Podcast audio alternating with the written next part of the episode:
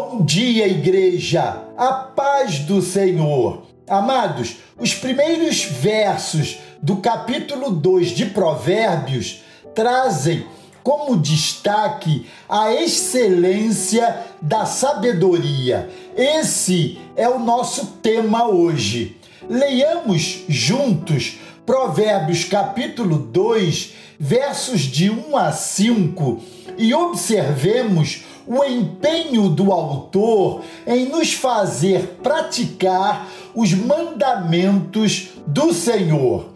Filho meu, se aceitares as minhas palavras e esconderes contigo os meus mandamentos para fazeres sabedoria o teu ouvido e para inclinares o coração ao entendimento, e se clamares por inteligência e por entendimento, alçares a voz, se buscares a sabedoria como a prata e como a tesouros escondidos a procurares, então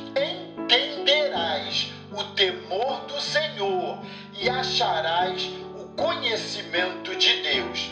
Esse poema proverbial nos oferece uma única condição para que entendamos o modo de Deus agir conosco, buscar a sabedoria do alto. Observa que o autor usa oito verbos paralelos para expressar a mesma verdade nos versos de 1 a 5. Todos querem dizer que precisamos nos empenhar em praticar os mandamentos recebidos de Deus. Se houver em nós essa disposição, alcançaremos o conhecimento de que precisamos para a felicidade. A certeza do autor advém da sua convicção acerca do caráter de Deus. Nós podemos ter essa certeza também. Deus dá, por sua bondade, sabedoria a quem a busca. Tiago nos diz a mesma verdade quando afirma: Se algum de vós tem falta de sabedoria, peça a Deus, que a todos dá liberalmente.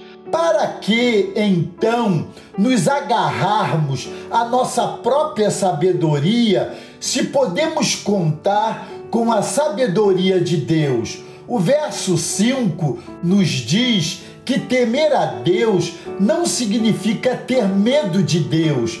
Em nossa relação com Deus não há lugar para o medo. O Deus mostrado por Jesus não é um Deus que precisa ser acalmado de sua ira. Dele só vem graça, beleza, amor e perfeição absoluta. Quem não teme a Deus amarga uma vida desastrosa. Eu posso apresentar três características desse homem que não teme a Deus. Veja, em primeiro lugar, o homem que não teme a Deus tem uma atitude de excessiva confiança na sua própria capacidade humana. Essa postura pode alcançar até pessoas de fé, o que pode levá-la a uma espécie de ateísmo prático, em que a pessoa afirma que crê em Deus, mas na prática vive como se Deus não existisse.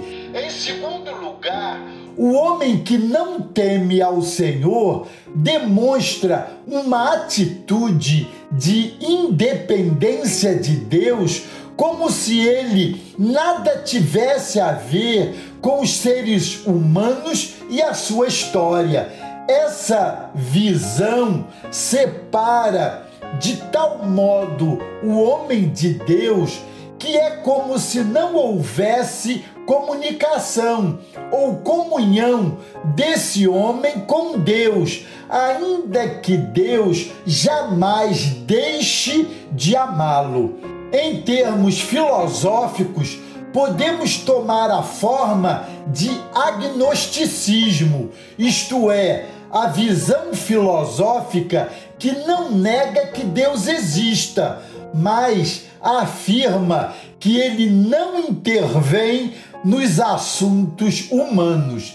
Em terceiro lugar, o homem que não teme ao Senhor revela uma atitude rebelde contra Deus, considerando-o desnecessário, superado e inadequado. Amados, é bom temer ao Senhor.